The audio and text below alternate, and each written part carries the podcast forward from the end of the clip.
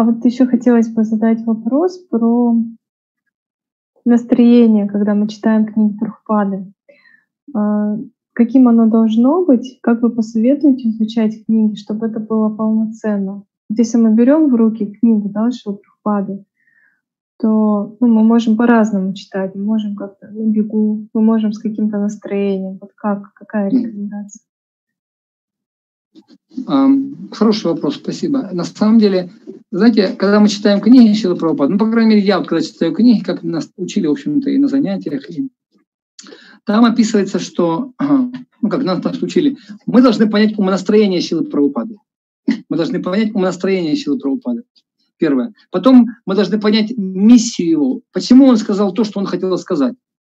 Каким образом этот стих, допустим, связан с предыдущим стихом в связке. То есть какая у него, скажем так, с высоты птичьего полета, какую роль и место он занимает в общей картине. Вот. Э, в каком контексте это было сказано. И потом относительно к определенному стиху, вот, прочитывая комментарии Шилы Прабхупады, можно попытаться найти э, два, три, четыре основных момента, то есть какие-то у них, они состоят из каких-то составляющих, к да? И эти составляющие между собой связаны. Что Шила Прабхупада хотел сказать своим комментарием, да?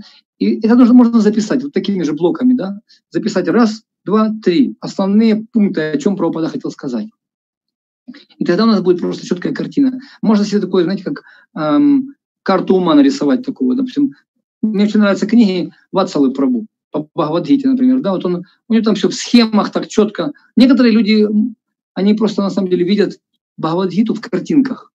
Тоже есть такая Нарайни Матаджи во Вриндаване. Она весь Шимат Бхагаватам она нарисовала в картинках. Глава первая песня, глава первая. И там картинки такие, да. Потом вторая, третья, четвертая. И вы, глядя на картинки, вспоминаете, о чем эта глава. И какие основные моменты там указаны. Очень интересно, рекомендую. Э, то есть называется Шимат Бхагаватам в картах. Так, большая такая карта, в картинках. Вот. Это называется mind mapping. И наш ум, он часто запоминает вещи, не просто, знаете, там арифметические цифры какие-то или там буквы. Нам нужно это все сделать в таких в образах в таких. Тоже очень интересно читать книги Шила Прабхупада и представлять себе, допустим, какие-то картины, вот. Но есть э, скорочтение и также запоминание памяти очень сильно здорово помогает в изучении книг. Ну, по крайней мере, мне. Есть такой метод, могу порекомендовать, называется «Римская комната». Можете посмотреть, мама Google может подскажет вам. «Римская комната». Как можно запоминать вещи. Очень интересный способ. И можно, наверное, запоминать тоже цифры, используя образы, например, да, там, единица это там стрела, двойка это лебедь и так далее. Вот, и вот эти образы мысли можно потом складывать и запоминать номера шлок, номера глав, содержание глав. И потом это все вместе, вы понимаете, настроение духовного учителя, да, и вы сможете таким образом изучить книги с пониманием, для что Прабхупада хотел сказать. И потом это послание в такой капсуле вы сможете другим давать, как опыт, свой уже опыт.